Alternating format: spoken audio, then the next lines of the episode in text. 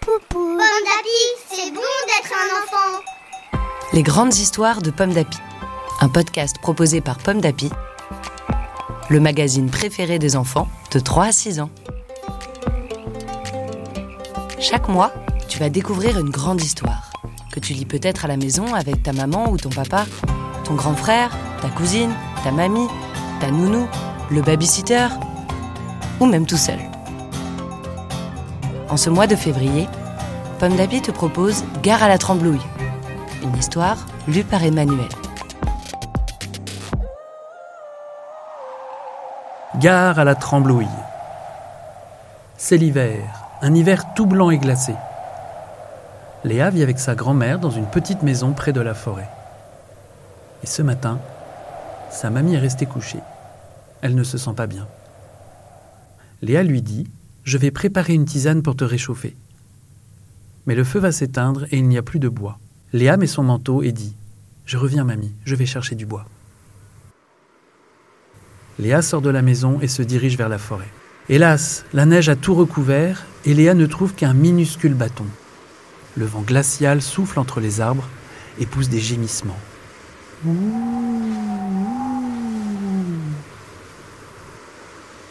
C'est peut-être un loup, pense Léa, en tremblant de froid et de peur. Tout à coup, un cri retentit. Léa sursaute et découvre un petit dragon. Il est pris au piège dans une cage. Le dragon aussi tremble de froid et de peur. Pauvre petit dragon, murmure Léa, tout attendrie, je vais te délivrer. Clic-clac, avec son bâton, elle ouvre la serrure. Aussitôt libéré, le petit dragon bondit sur Léa et lui lèche le visage. Hé, doucement s'exclame joyeusement Léa. Elle s'essuie les joues et lui dit Tu m'as assez remercié. À présent, sauve-toi avant que le chasseur arrive. La neige s'est remise à tomber très fort. La fillette se dit Je dois me dépêcher de rentrer. J'espère que ce bout de bois suffira. Dans la petite maison, le feu s'est éteint et il fait terriblement froid. Mamie grelotte dans son lit. La fillette est inquiète. Il n'y a même plus d'allumettes. Léa remonte la couverture et s'assoit près de sa grand-mère pour la réconforter. C'est alors qu'une grande lueur rouge jaillit et illumine toute la pièce.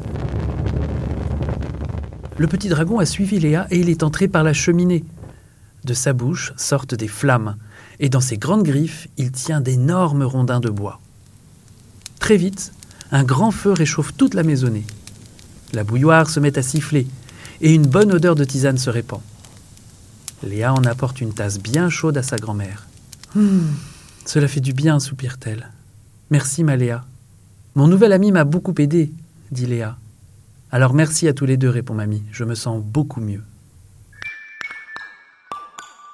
Soudain, boum, boum, boum Quelqu'un frappe sauvagement à la porte. Effrayé, le petit dragon se cache sous le lit. Léa dit Reste allongée, mamie, je vais aller voir qui c'est. Léa ouvre la porte. Un homme immense, couvert de neige, entre dans la maison. C'est le chasseur. Il tient un fusil et il a l'air en colère. Je cherche un dragon, grogne-t-il. Vous ne l'auriez pas vu? Caché sous le lit, le petit dragon terrifié tremble de peur. Il tremble tellement que tout le lit tremble avec lui. Intrigué, le chasseur s'approche. Il pointe son fusil vers le lit et s'écrie Pourquoi le lit tremble-t-il comme ça? Léa réfléchit.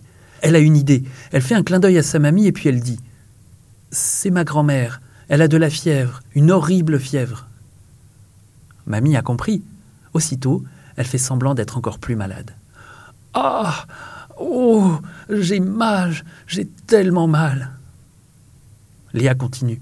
Je crois qu'elle a attrapé une affreuse maladie. C'est la terrible tremblouille. La tra. La tran. La tremblouille? répète le chasseur en reculant. Oui, explique Léa. Et j'espère que je ne vais pas l'attraper, car c'est une maladie très contagieuse. Le chasseur prend peur et bafouille. Conta... contagieuse? Et il s'enfuit à toutes jambes. Bon débarras Léa et sa mamie poussent un cri de joie. Le petit dragon sort de sa cachette et tous les trois se serrent les uns contre les autres. Léa dit Avec un bon feu et en se serrant dans les bras, on n'aura plus jamais froid. Une histoire écrite par Jean-Pierre Courriveau pour le magazine Pomme d'Api numéro 636. Merci d'écouter Pomme d'Api. Rendez-vous le mois prochain pour découvrir une nouvelle grande histoire de Pomme d'Api